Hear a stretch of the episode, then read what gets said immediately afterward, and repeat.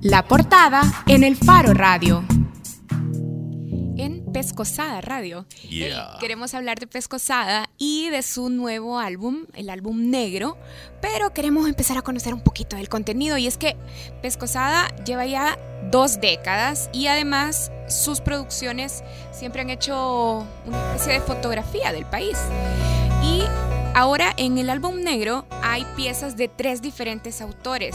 Podríamos decir que el álbum negro, esa recopilación es una especie de retrato del entorno, una mirada también hacia lo que nos rodea hoy en El Salvador.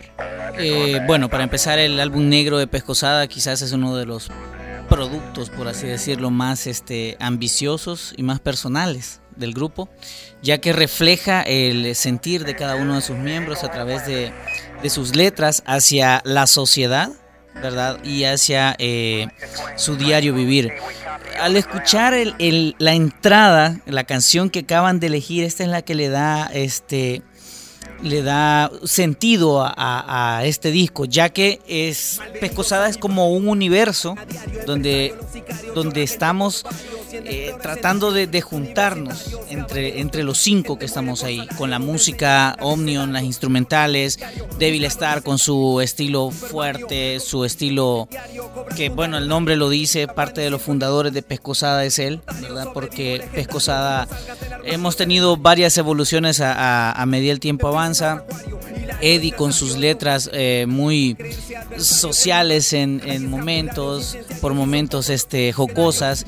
Y pues en mi caso, letras muy románticas y este, temas muy sociales. Franco, en la presentación del disco, en la página web de Pescosada, dice justo eso. Este es uno de los trabajos más ambiciosos de Pescosada. ¿Por qué? Ya nos estabas diciendo que hay una mezcla, que fusionan estilos, que mezclan las visiones, pero específicamente, ¿qué debemos interpretar por esa descripción de el trabajo más ambicioso de Pescosada. Porque en este álbum Pescosada logra juntar toda la, todo, todo su esfuerzo, toda la, experiencia que ha venido adquiriendo a, medida del tiempo, como por ejemplo, no únicamente estamos hablando de, letras, ¿verdad? O de, o de conciencia social o, o liberarnos más en temas, sino que también hablamos sobre distribución de música a nivel este mundial de una manera digital por todas las plataformas.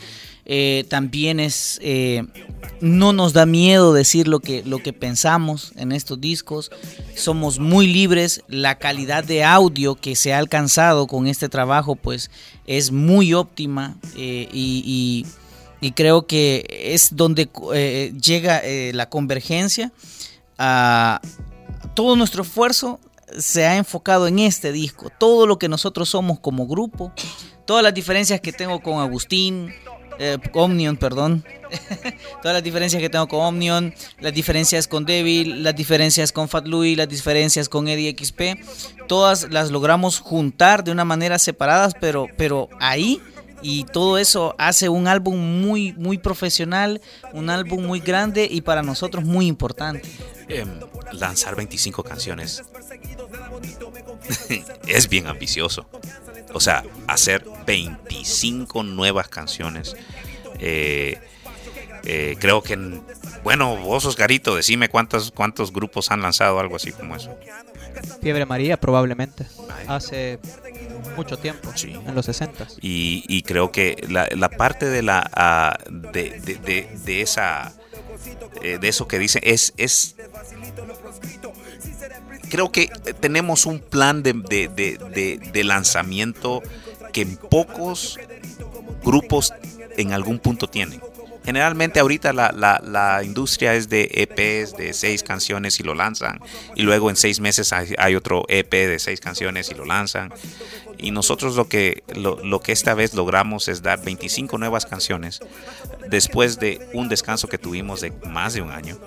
Ah, y siento yo que de veras, eh, técnicamente, líricamente, eh, eh, en el tiempo en que decidimos hacerlo, y yo sé que Oscarito ha estado bien de cerca en este proceso. Sí, pero espérate, yo antes de, pasar ese proceso, yo quiero hablar de las diferencias líricas, porque, vaya, a mí se me hace bien eh, evidente que, pongámoslo en términos bien simples, Devil Star es, Continuum es como el pescosada que toda la gente conoce, el pescosada que denuncia.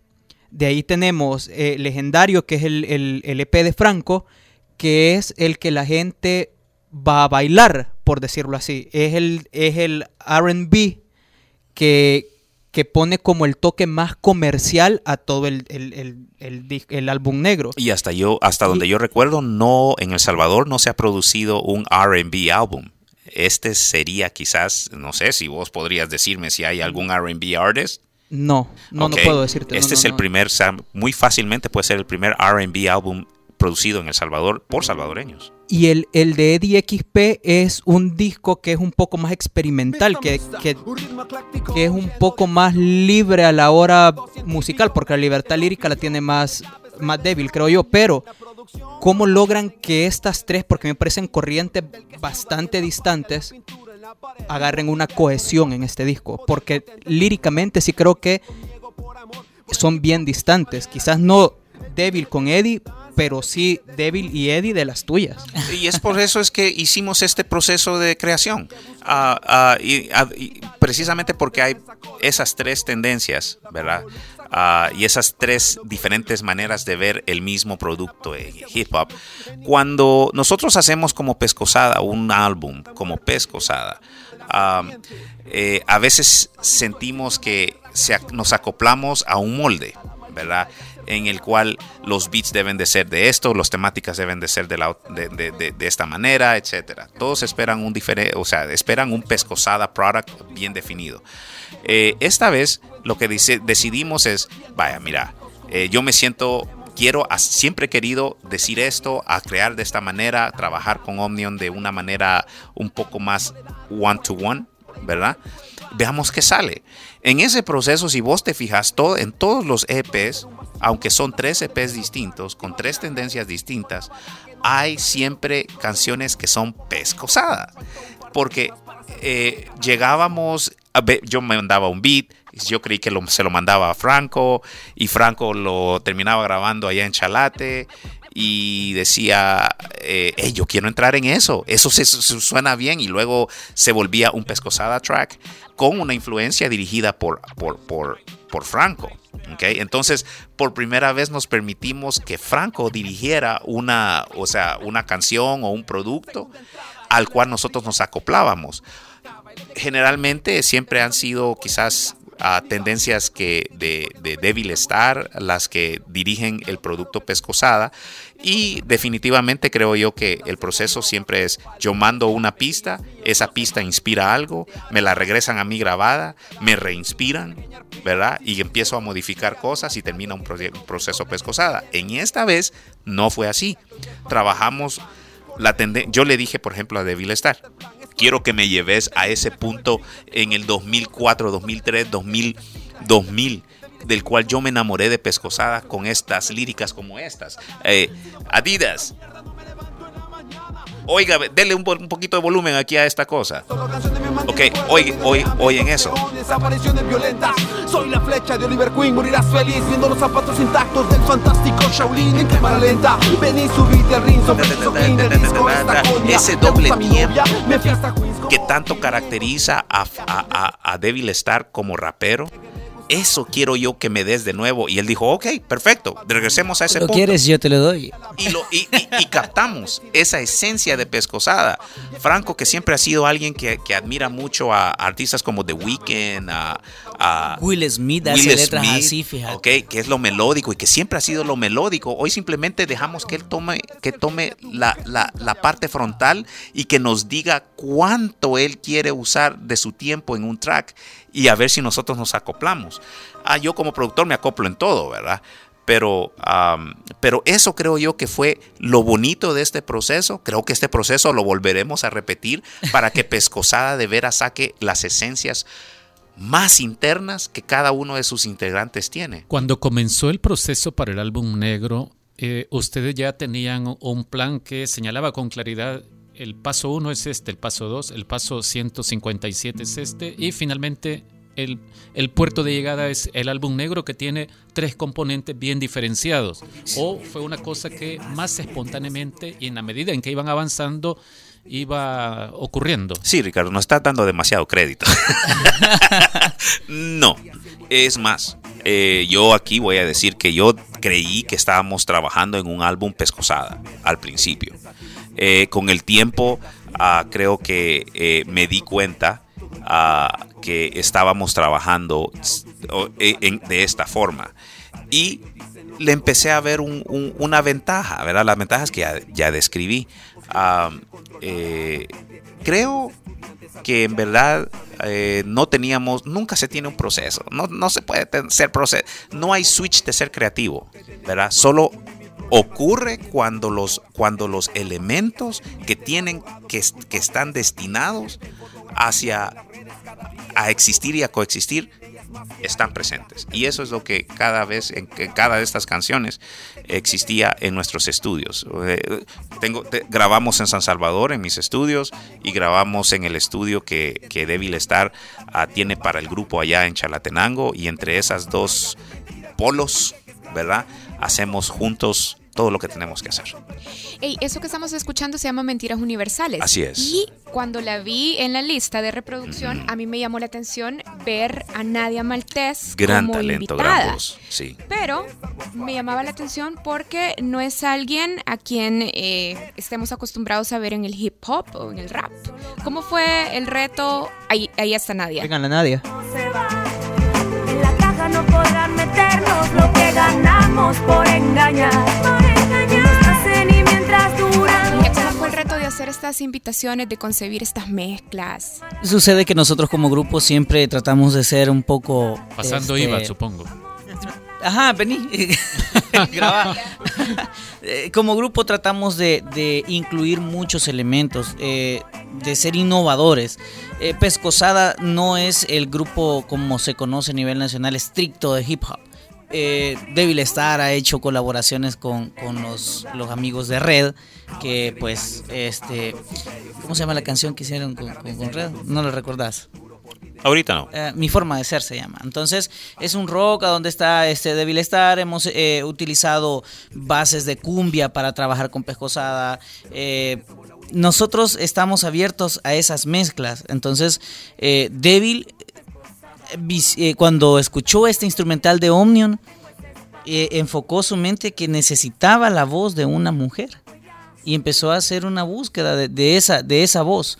Y esa voz llegó, él escuchó a Nadia Maltés y se enamoró de esa voz y esa voz es la que está ahí. O sea, nosotros trabajamos mucho con eso, no somos estrictos de hip hop. Y Nadia demostró un profesionalismo que yo no, no, no esperaba, sinceramente, porque no tenía un punto de referencia de Nadia Maltés.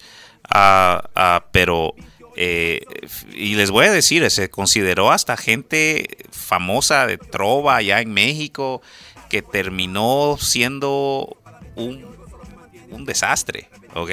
Pero nadie aquí, nadie maltés, la persona que está buscando y está luchando por oportunidades a, sobresalir en su arte, eh, agarró el bate y dijo, tírenmela. Y la sacó del parque. Tiene una voz sumamente bella. También trabajaron con Gaby Rivera. Sí, sí, sí. Gaby, uh, ex vocalista de. es solo para repetir la inquietud de, de, Karen sobre la incorporación de Nadia trabajamos con un muchacho muy talentoso, a, guitarrista llamado Oscar Luna. Ah. Pero de, eso no vamos a hablar. homónimo. es un homónimo. Es el hijo del, ex procurador. que, que en verdad todos los talentos que están en el, en, el, en, el álbum negro son orgullosamente 100% salvadoreños porque los salvadoreños esta vez sí, sí dieron lo mejor de, de sí para este álbum y nos honra tenerlos. Yo, esta es una pregunta que yo se la quiero repetir eh, después a Oscar Luna. Dele, pero, usted tiene permiso. vamos a ver.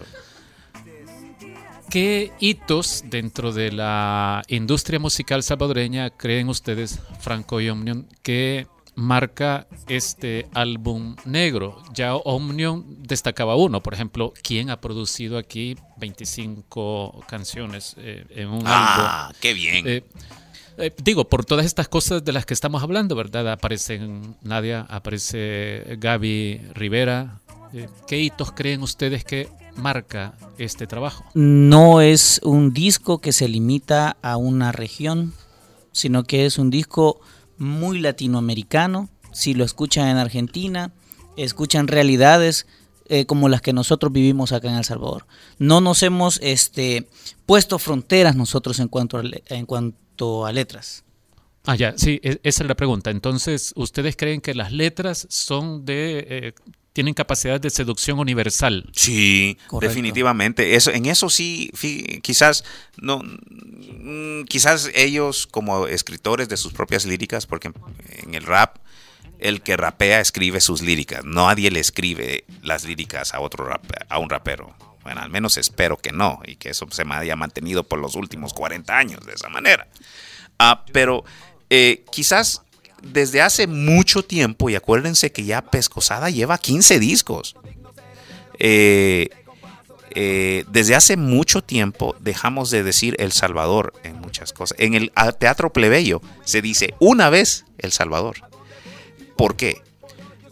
número uno, queremos que nuestra música sea relacionada o tenga relación a los mismos temas que, en Panamá, en, Argentina, que le aplique a un mercado latinoamericano. Pero entonces, ¿cuándo decidieron dejar de tomar con sus discos una fotografía general de país y situaciones a quizás a unas fotos un poco más personales? Porque esa es la única forma en, de que se lea lo mismo en El Salvador como en Argentina. De hecho, yo les iba a preguntar cuáles son esos temas universales entonces que cuentan las canciones de Pescosada, las letras de Pescosada. Eh, reflejadas en este álbum que hemos hecho. Sí. Ok, eh, ¿puedo citar una? Eh, a programa. hoy, no estás pidiendo permiso. A pesar de la tormenta, Ciudad del Caos. Pongamos Ciudad del Caos. Inmune a tu manipulación.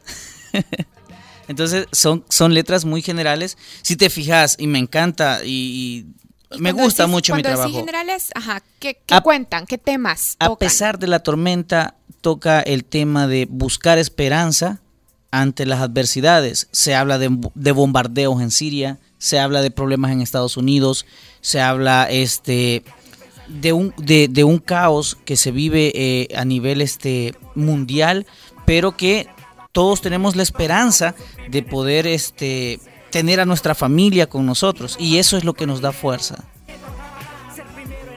Y ahí tenemos, a pesar de la tormenta. Es la que está sonando. buscar un nuevo hogar en el espacio que te digo. Somos plaga del sistema que se expande. Hoy sí me disgusto con el robotito.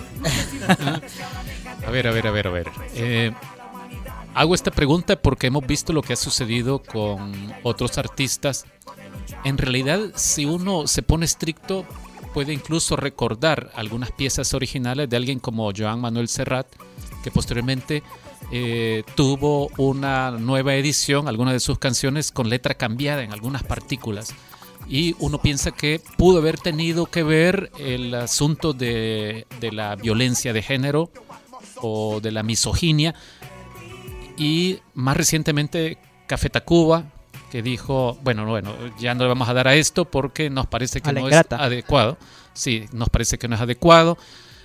¿Ustedes no hacen este tipo de consideraciones eh, por, por, la temática, eh, por la los términos que utilizan en sus letras no hacen este tipo de consideraciones o no tienen ese tipo de temores de que de repente, salga por ahí un movimiento diciendo no, no, no, es que estos señores son misóginos, eh, expresan mucha violencia hacia las mujeres, las cosifican, este tipo de cosas. De hecho tengo un tema también para citar que se llama este Vida de Sueños como Pescosada nosotros trabajamos un tema bien principal y a pesar que, es contrario a nuestro nombre, Pescosada, es que estamos trabajando contra la violencia en cada momento, eh, contra la violencia de género.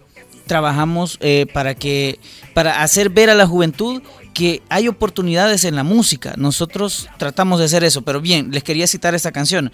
Vida de Sueños es una canción dedicada a las mujeres en una base que muchos artistas a nivel este, mundial están utilizándola para hablar de canciones eh, sexuales, eh, canciones donde se denigra a una mujer. venimos, tomamos este, eh, este, este estilo de este estilo, este género, por así, por así decirlo, conocido como trap, y se le agrega una canción eh, en pro de, de la prevención del cáncer. Una mujer que tiene a sus hijos, que ella está luchando contra el cáncer, pero que intenta llevar comida a sus hijos. De eso tratan estas canciones y esa creo que es eh, parte de, la, de la filosofía también de Pescosada, juntarse y acercarse un poco más a las personas y describir lo que las personas viven. Porque no tratamos de, oír un poquito de, esta vida de sueños.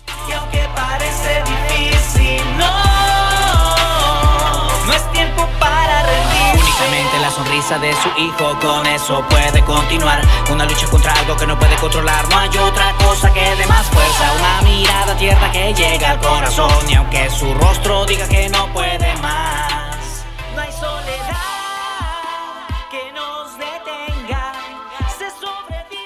en este país que parece estigmatizarlo a todo y particularmente en los últimos meses creo yo es, es más latente y más fuerte, ajá, y más fuerte el estigma sobre los jóvenes. ¿Cómo ha hecho Pescosada para sobrevivir y sobre todo para sobrevivir a los estigmas que caen sobre la música, sobre el hip hop, por ejemplo, sobre las letras? Eh, en verdad, eh, cada vez que, o sea, el hip hop no está estigmatizado. Aquí vos dirías que no está estigmatizado. Eh, es bien difícil, ok. Em, creo que la gente se ha quedado con, cierta gente se ha quedado con la idea que era muy popular en los noventas, que era un Easy E con una Uzi en el video. Gangsta. Correcto.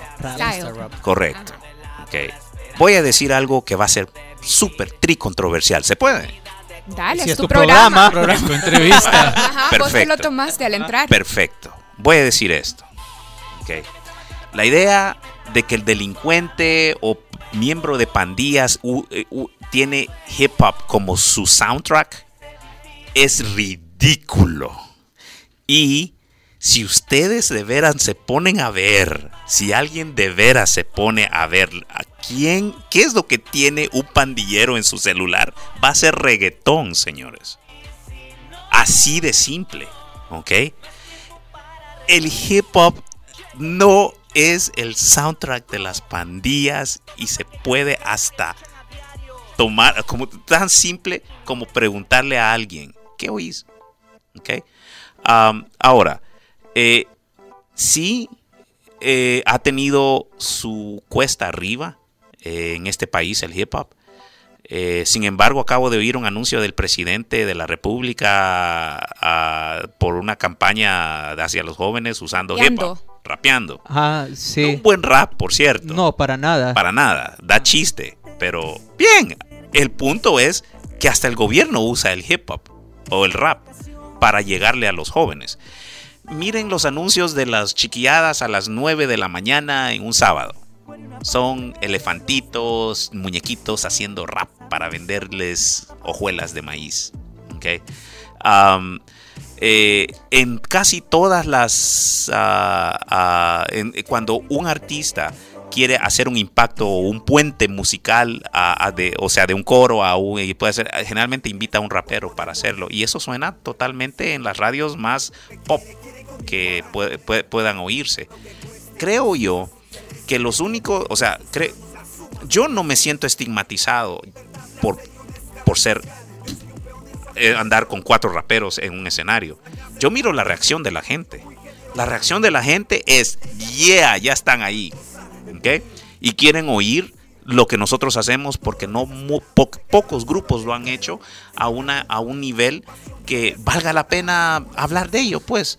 Y, ah, y siento yo que eh, el estigma del rap sí es una pregunta muy válida. Fíjate que... Pero ya no, o sea, pero fue válida hace 10 años. Sí, sí, definitivamente. Nosotros sufrimos la estigmatización del, del, hip hop, del rap en este país y fue bien fuerte, la verdad. Pero, este, sí, cuando, cuando te ve un, un estás en el escenario rapeando, eh, digamos, en, en, en la unión, un ejemplo, y te ve un policía y te bajas del escenario, el policía trata de registrarte.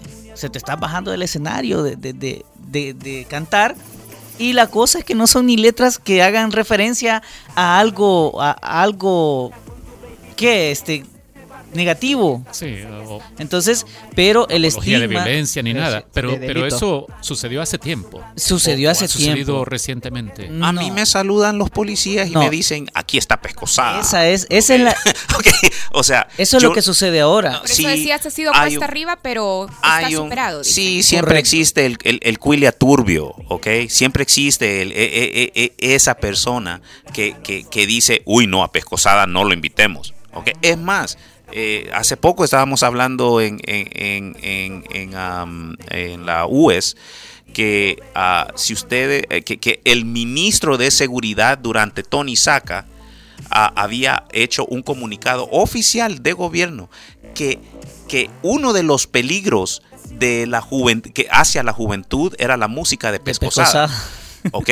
Está ahí. Hagan, hagan una, los invito a una búsqueda de Google, Ministerio de Seguridad Pescosada Pandillas, y ahí les va a salir ese documento donde existe oficialmente el gobierno nos, nos dijo que dijo que si este gobierno, ajá, es, no, el gobierno de Tony Saca, que si el joven escuchaba especialmente, y cito, especialmente la música de Pescosada, era indicación de que él pertenecía a pandillas. ¿Crees que por ese tipo de, perdón Karen, crees que por ese tipo de actitudes el hip hop aquí en El Salvador tenga una brecha generacional tan grande? Porque vaya, de los grupos que yo recuerdo que empezaron con ustedes, Mecate, que empezó un poco antes, eh, los Reyes del Bajo Mundo, que realmente nunca estuvieron aquí, sino que estuvieron en Estados Unidos. Eh, verdad los precursores originales del rap salvadoreño. Sí. Ustedes, vaya, pero de ahí pasa un montón de tiempo sin que pase nada en el hip hop. O por lo menos no de forma evidente. Ahora sí te puedo mencionar por lo menos tres, que ya es un montón. Eh, Sniff, eh, Saki, el Dacris. Eh, he estado en conciertos donde, donde vos, Omnium, serviste de de DJ y de, y de Music Man para un montón de bandas. Sí, claro, sí. Vaya, pero eso no pasaba antes. ¿Y vos crees que este, estas actitudes como la del gobierno de Tony Saca de, de, ponerles un, un, calificativo, una descripción, es que no dejó que, el, que los jóvenes aquí hicieran hip hop? ¿O crees que es otra razón? Sí, yo creo que, que, que hubo. También hubo un movimiento de hip hop evangélico el cual fue muy, muy, muy, uh, o sea, grupos eh, precisamente para, para, para quitarse ese estigma. muchos dijeron, hagamos hip hop, sí, pero, pero hagámoslos en nombre de JC, ¿verdad? Ah. Y, y, así no me, no, no, quizás no me tildan de pandillero, a lo mejor así, ¿verdad? JC es mi DJ. Y, fue, y fue, y fue a, eh, popular por cierto tiempo. Lo que pasa es que ¿verdad? No hay modelo de negocios en eso, ¿verdad? Eh, mucho. Y Pescosada siempre ha mantenido su bandera de crítica, de, de, de, no de incluso proponer soluciones en canciones, no solo de decir el problema. Sí, Franco nos está haciendo señales ya de que se nos está terminando el tiempo para hablar. Claro, Vos y tu mala educación, ¿verdad? Sí, no es que está interesante la plática. Pero vamos a ver, ustedes que han visto hacia afuera mucho y que han denunciado, que han protestado, que han reclamado, que han señalado, eh, se puede unir virtuosamente desde el rap estas dos cosas, porque hay una coincidencia interesante y tiene que ver con cantidad de dinero. Estamos hablando de alrededor de 300 millones de dólares. La contabilidad secreta sobre el uso de la partida secreta durante los gobiernos de Arena, 322 millones de dólares. Y por otro lado, nosotros publicamos una investigación hace ya algún tiempo en la que decíamos que cerca de 300 millones de dólares, 290 y tanto eran, había sacado eh, la corporación Alba hacia paraísos fiscales. Sí. Eh, el rap puede unir virtuosamente estas dos cosas. Digo.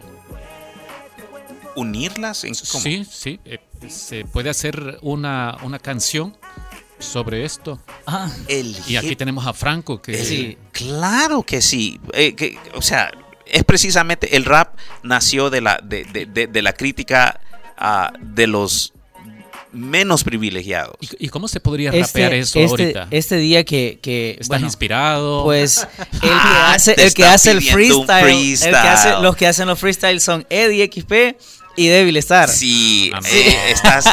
Eh, eh, qué mala salida. Estás orando al santo equivocado, Definitivamente. por eso es que tu plegaria no se escucha. No, yo para eso jamás tendría talento yo para eso. No, ni yo tampoco. Vos me, me pones una pistola en la, en la cabeza y me decís rima dos palabras. Disparale, Mejor disparado. Mentiras, porque rapeaste. ¿En cuál está? ¿En cuál ah, Simón, vaya, vaya, ambicioso. Sí, pero eso fue ambicioso. Fue, y la letra es tuya. Eh, sí, sí, sí, ¿En cuál fue? ¿En cuál fue? Esa fue en, en, Hell's Kitchen. Sí. La verdad que por primera vez, por primera vez, yo decidí rapear. Sí, entonces de esta entrevista puede salir un titular. Ajá, Pescosada no aceptó el reto. Sí, ah, sí, bueno, eso sería fake news, ¿verdad? todo se puede, todo se puede. No sabía que el, el Faro iba a publicar fake news, fíjate. Ajá. Ok. Yo creo que ya se, bueno, ya se les acabó el tiempo, a menos que se quieran quedar y entrevistar a su siguiente no, invitado. No, ya estuvo, hemos decidido entre Franco y yo terminar esta edición de Pescosada Radio, ¿verdad? Muchas gracias, ¿verdad? los patrocinadores, a ver si cuando a mi productor, ¿verdad? Ey, no, pero no se vayan, no se vayan, no abandonen Pescosada Radio si no le dicen a la gente cómo puede escuchar Álbum Negro, porque de hecho Bessie Ríos decía que quería escuchar eh, la, donde colaboró Oscar Luna. Yeah. Definitivamente. Yo ya estoy escuchando el disco en Spotify, pero también está en otras plataformas. Correcto, eh, en todas las plataformas de distribución musical a nivel mundial está el disco negro de Pescosada. Eh, por ahí nos preguntan cómo pueden descargarlo, cómo pueden adquirirlo, pues lo pueden adquirir a través de Amazon, eh, lo pueden comprar en Deezer, lo pueden comprar en eh, Spotify, eh, Google Play, Apple Music, iTunes y 450 mm, ah, tiendas digitales alrededor de todo el mundo. Ok. Bueno. Porque así nos gusta, Y, muchas gracias por el tiempo que nos concedieron. Gracias a Omnium y Son bienvenidos. por abrirnos los micrófonos de Pescosada Radio. Ustedes, ¿verdad? Gracias por haber venido y ser mis invitados. Bueno, gracias a vos, Omnium, por invitarnos y gracias a Franco también. Un gusto. Hacemos una pausa, ya regresamos con el Faro Radio y aquí terminamos Pescosada Radio. Ya volvemos.